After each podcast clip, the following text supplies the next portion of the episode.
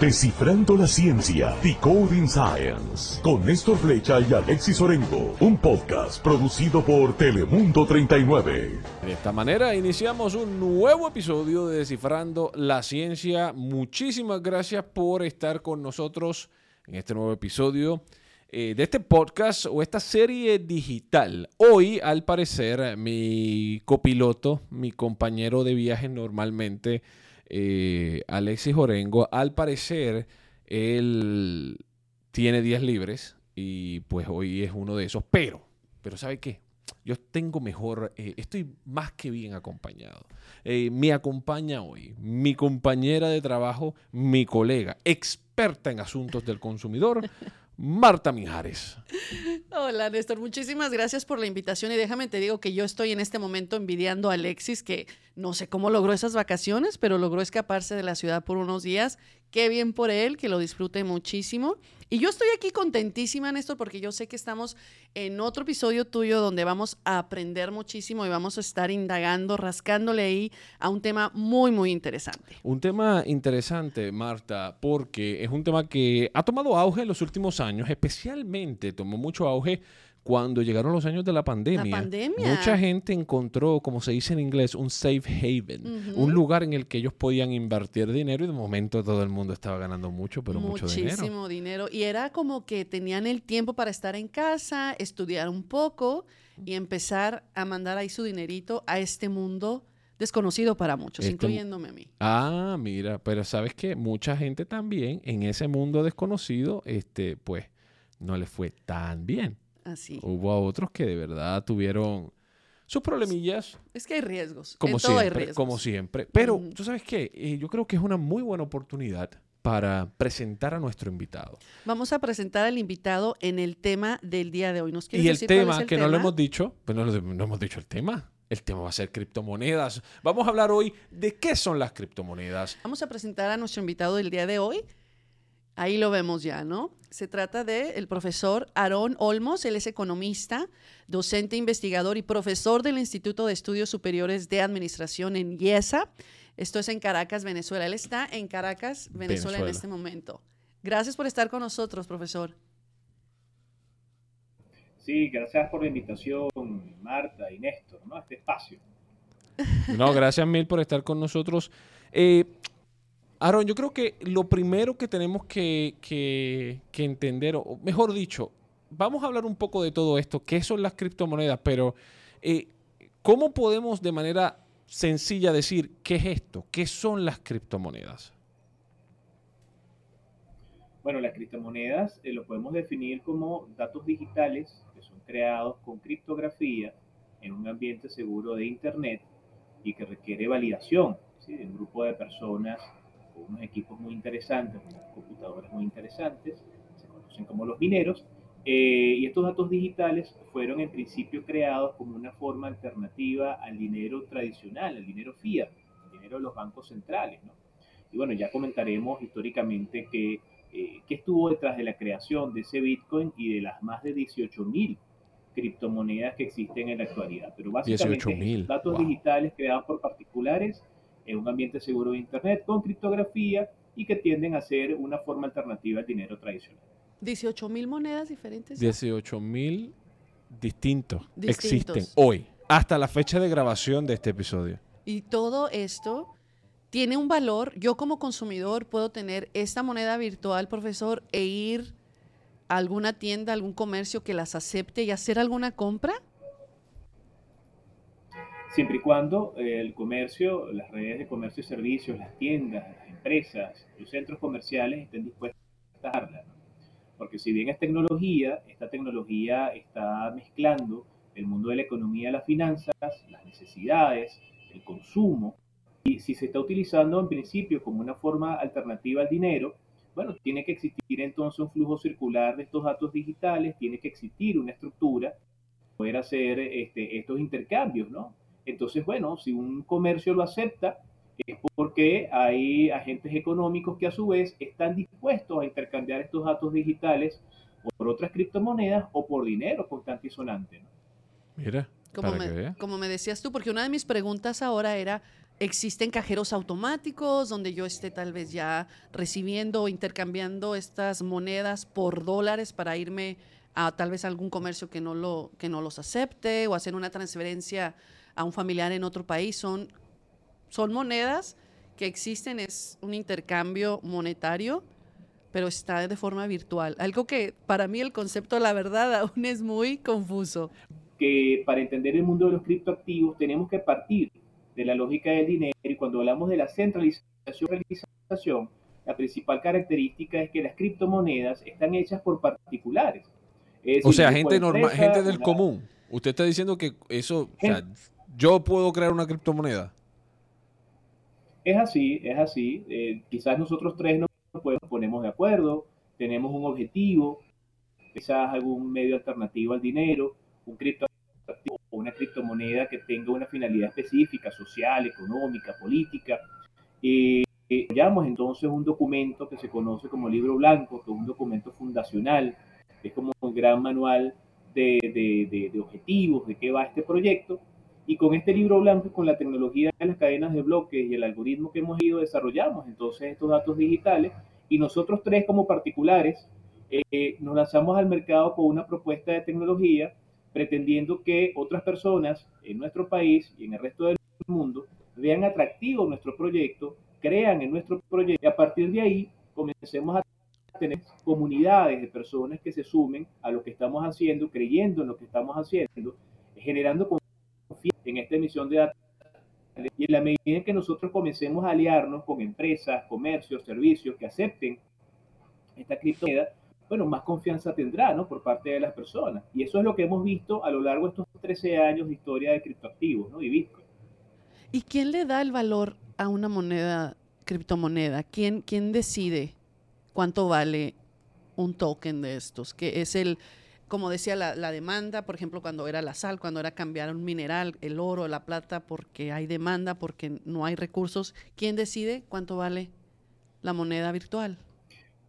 Bueno, eso es interesante porque aquí tendríamos que preguntarnos qué le da valor a la moneda de un país, ¿no?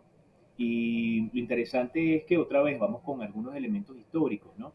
Hasta la reunión de Bretton Woods, después de la Segunda Guerra Mundial, eh, las monedas de los países, en principio, a partir de ese momento están respaldadas hasta el año 71, 15 de agosto del año 71, por eh, los inventarios en oro de parte de las principales naciones del mundo, ¿no?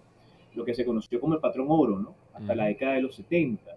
Eh, del 72 en adelante ya comenzamos a tener una visión distinta cuando la administración de Nixon se separa unilateralmente este patrón oro los gobiernos del mundo comienzan a respaldar su emisión de moneda ya no tanto en inventarios en metales preciosos, sino más bien en la capacidad productiva de los países. Entonces hoy por hoy entendemos que las monedas de los países tienen un, valor vinculado a su capacidad de producir bienes y servicios, endeudarse, hacer comercio exterior, eh, pagar sus cuentas, que es lo que entendemos en la actualidad, pues que las monedas están respaldadas por el PIB de los países. Es así cuando entendemos que aquellas naciones que no tienen un PIB muy competitivo, eh, su valor interno de su moneda en comparación con otras monedas a nivel de, tipos de cambio, necesitamos más moneda país para poder comprar una sola moneda de un país fuerte, que es lo que entendemos como el tipo de cambio. Entonces yo necesito quizás de repente hoy 250 eh, eh, unidades monetarias de un país para comprar la unidad monetaria de otro. Eso es lo que entendemos entonces como el tipo de cambio y la carencia del PIB y la pérdida del valor intrínseco de la moneda, ¿no? Su precio está hoy por hoy determinado de las criptomonedas que son volátiles eh, por oferta y la demanda y evidentemente la capacidad que tengan los desarrolladores del proyecto de conectar estos criptoactivos con proyectos útiles socialmente vistos. Una cripta per se, por la tecnología que presenta, no es valiosa. Es valiosa tanto y en cuanto cubra necesidades a las personas y a las empresas en el mundo real. Es interesante eso que él habla, porque eh, básicamente eh, eh, para las personas que a lo mejor no están muy familiarizadas con el tema, ¿no? él hablaba de que Bitcoin es una cantidad finita, o sea, es un número determinado que cuando este grupo de personas o esta persona, que es conocida como Satoshi Nakamoto, ese es el que, el que crea Bitcoin. y él, como bien sabemos, a lo largo de los años ha, habido cambios, ha habido fraudes muy famosos, ha habido muchas cosas que han pasado con él. Pero eh, lo- el punto fundamental que hace que Bitcoin sea, como quien dice, la criptomoneda rey, es porque, entre otras cosas, es la primera, y la primera que se hace famosa, la, eh, la- la tecnología eh, que lleva, y segundo, es eso, que es una cantidad finita, no es como que van, no hay una cantidad ilimitada Claro, de se va a Bitcoin terminar. se va a terminar, entonces eso aumenta el valor, porque más personas quieren tener un pedacito, un pedacito, y están dispuestos a pagar más. Y eso es lo que Y- incrementa su valor. Y eso es lo que incrementa. Eso en el caso de Bitcoin. Más adelante vamos a hablar de otras, de estas eh, criptomonedas o criptoactivos que existen.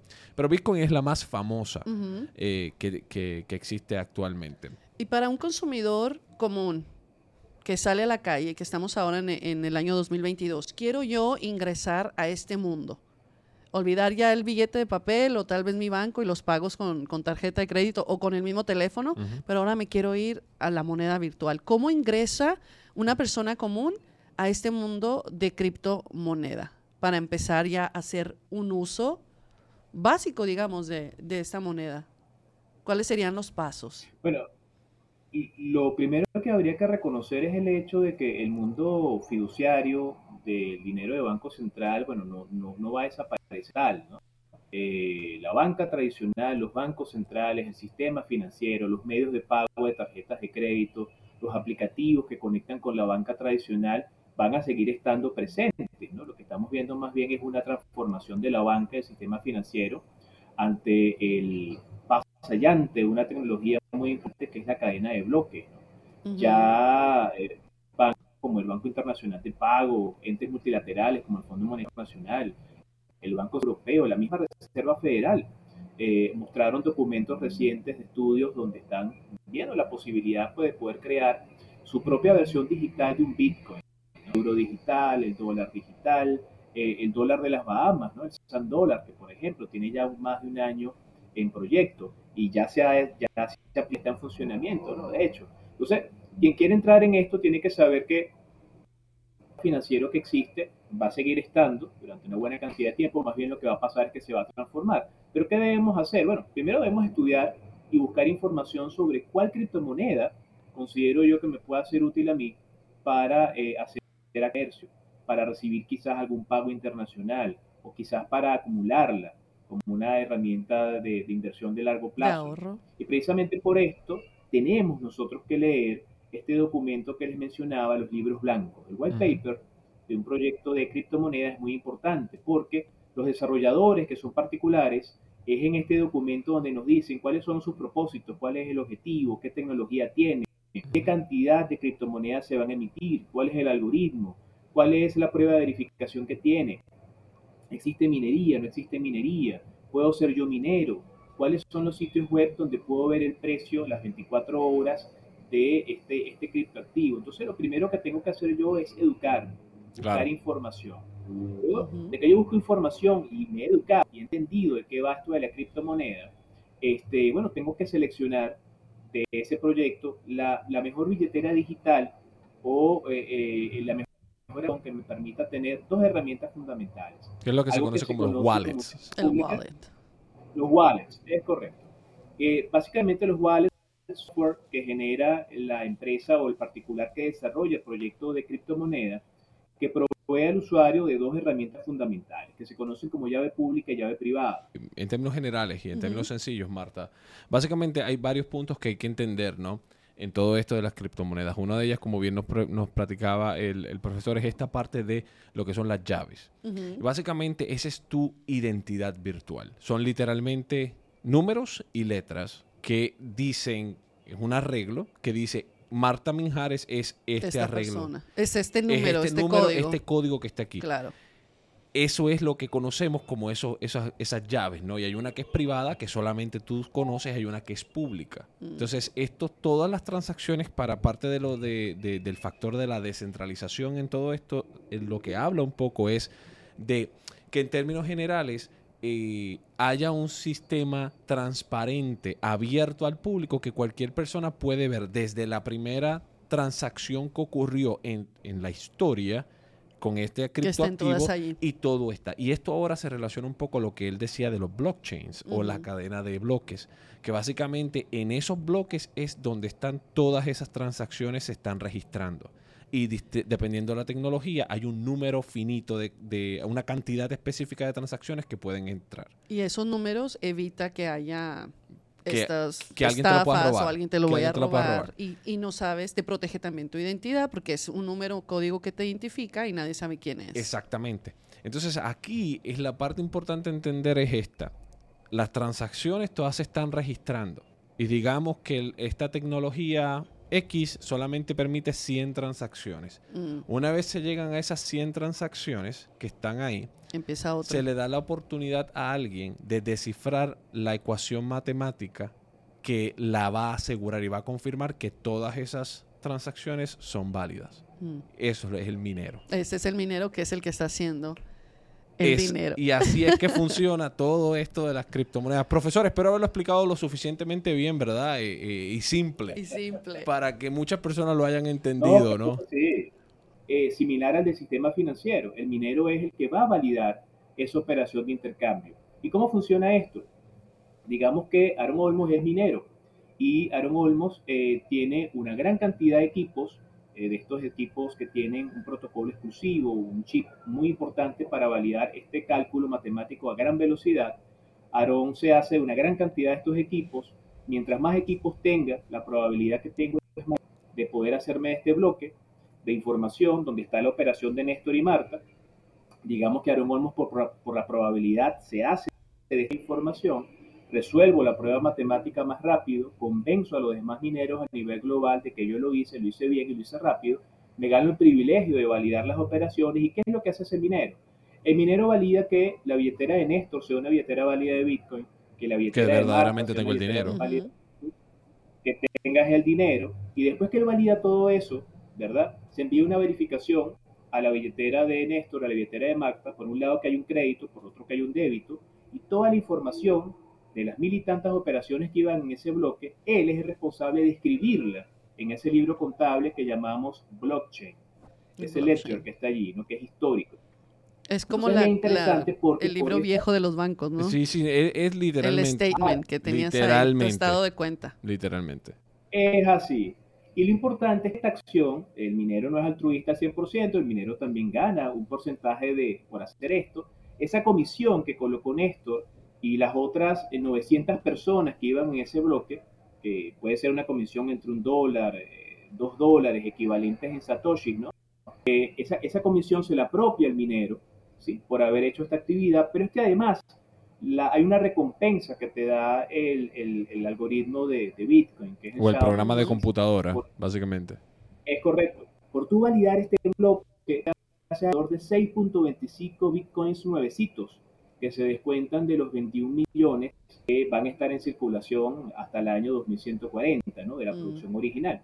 Así que el minero tiene un rol no solamente de validar operaciones de intercambio, sino que por cada bloque minado, ahorita en este momento, se liberan 6.25 bitcoin nuevos. Así Y para que lo pongas en cuenta, ¿Cuánto cuesta cada, cada moneda? A la Bitcoin? fecha de grabación estamos hablando de sobre los 40 mil dólares un Bitcoin. Una. Entonces, básicamente, pero quiero un, un- un- un punto importante que quiero mencionar es esto. Las personas que hacen esto de los De minar, mineros son personas que tienen sistemas de computadora muy poderosos, muy costosos, que requieren mucha energía eléctrica para poder hacerlo. Entonces, Es lo que estaba yo viendo también. ahí. Eh, Ya ahora que los pueden comprar todos estos equipos de carísimos, como bien dices. es carísimo y tenga en cuenta que resolver esas ecuaciones matemáticas Sí, o problemas matemáticos que hace la computadora sola, pero para la computadora poder hacer ese cálculo, ese cálculo, ella está utilizando electricidad. De hecho, si en alguna vez usted tiene la oportunidad de ver una de estas computadoras, yo vi una no hace mucho, y el ruido que hacen es, sí, porque está como que el, el abanico tratando de enfriarla Mm. por lo, por lo mucho lo que, que está, está trabajando. trabajando. Entonces, uno lo que ve son unas lucecitas verdes y rojas moviéndose en la parte de enfrente, uno no ve mucho, pero la realidad es que cuando vas entendiendo el proceso, es como todo esto está hablando. Y si se fijan en toda la conversación, solamente hemos hablado de Bitcoin, Ajá. que es la más famosa, que es la primera, que es la que crea, ¿verdad? Los, los stepping stones o, esa, o, o la zapata, la, la- la- la La fundación fundación. para que se puedan crear las otras. eh, ya hay muchísimas más, pero el concepto es el mismo. Entonces, para resumir un poco aquí antes de continuar, es, existen estas criptoactivos digitales. Ya nos dijo él 18 mil. 18 mil. Marta Mijares tiene su cuenta de banco, yo tengo mi cuenta de banco, pero ahora la tenemos digital. Marta me va a, envi- va a enviar 50 dólares. Yo le voy a enviar a Marta 50 dólares. Entonces se lo voy a enviar en lo que se llaman en Bitcoin, pero 50 dólares es una fracción de ese Bitcoin. De ese Y Bitcoin. lo llamamos. Satoshis. Es como si usted me va a enviar a mí 50 dólares y el número que usted ve ahí es la cantidad de centavos equivalente a los 50 Y dólares. nada más me están mandando esos centavitos. Claro. Entonces ahí usted tiene su equivalente a número de cuenta que son números y letras. Y eso dice que es Marta, eso valida que Néstor tiene verdaderamente los 50, cent- los 50 dólares, y eso es de récord público y va a un libro de contabilidad como los que habían antes en los bancos, en la que está todo escrito. Eso es lo que hemos estado hablando en términos sencillos y En generales. generales. Es eso. ¿Y qué tan lejos estamos de que, de, de que un país como Estados Unidos acepte esta moneda ya como tal vez moneda Bueno, oficial? El hay Salvador, países, hay países como El, El Salvador, lo ¿no? acaba de aceptar. ¿Qué reto se le viene a un país como El Salvador de implementar que, que la moneda virtual sea su moneda oficial? Bueno, esto es bien interesante, ¿no? Porque ya El Salvador cumplió seis meses con este experimento. Yo pienso que El Salvador es un laboratorio social y económico cripto andante. Eh, hay mucho aprendizaje en lo que está pasando con, con, con Bukele y su propuesta de Bitcoin Ujú. como un legal tender este, y asumir pues el país completo, El Salvador, como un espacio donde principalmente se está llamando inversionistas para desarrollar tecnología, ¿no? Eh, ¿Cuál es el reto? Bueno, el reto son las finanzas públicas. El reto es el manejo de eh, un criptoactivo que representa dinero que no controla el Banco Central de El Salvador y que depende de una dinámica de mercado. ¿no? Eh, aquí hay peligros, aquí hay riesgos desde el punto de vista del erario público, eh, desde el punto de vista del financiamiento de actividades públicas, eh, Contraloría, gestión de finanzas gubernamentales, porque Bitcoin no fue pensado para que los gobiernos lo utilizaran como legal tender. Era para hecho, quitar al Bitcoin gobierno del control del dinero. Es correcto, y fue pensado para nosotros, para las personas. Eh, P, o sea, peer-to-peer, son Peer-to-peer.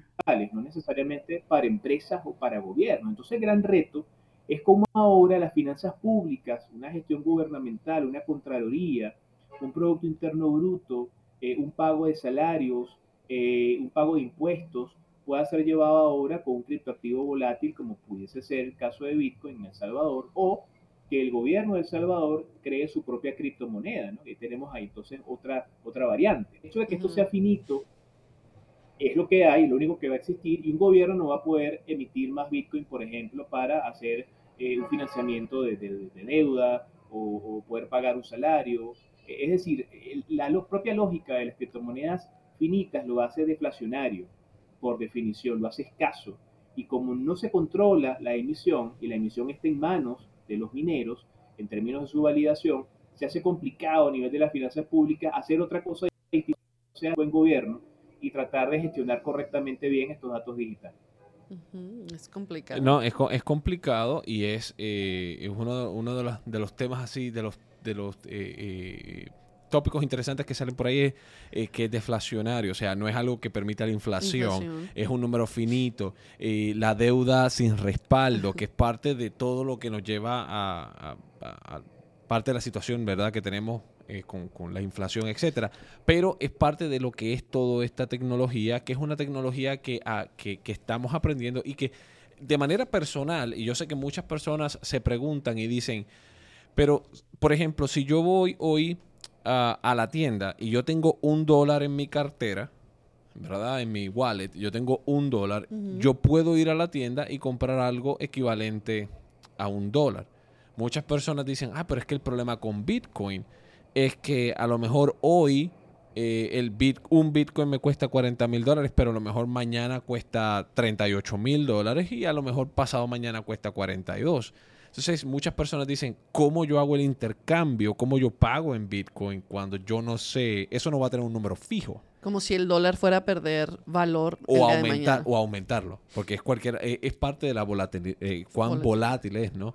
Entonces vemos que sube, baja, sube, baja, sube, baja. Entonces ahí es cuando vienen estas, eh, estos pequeños choques ¿no? con, con, con lo que es la tecnología actual de estas criptomonedas con la manera en la que estamos acostumbrados a, manejar las finanzas o a manejar lo que es fiat o las monedas no eh, apoyadas por países, sea dólar, sea euro, sea el peso, peso mexicano, o sea eh, el bolívar, o sea lo que sea, es esta parte de la gran diferencia. Claro. Hablábamos, eh, profesor, de más de 18 mil y hablábamos que cada una de estas tiene tecnología diferente.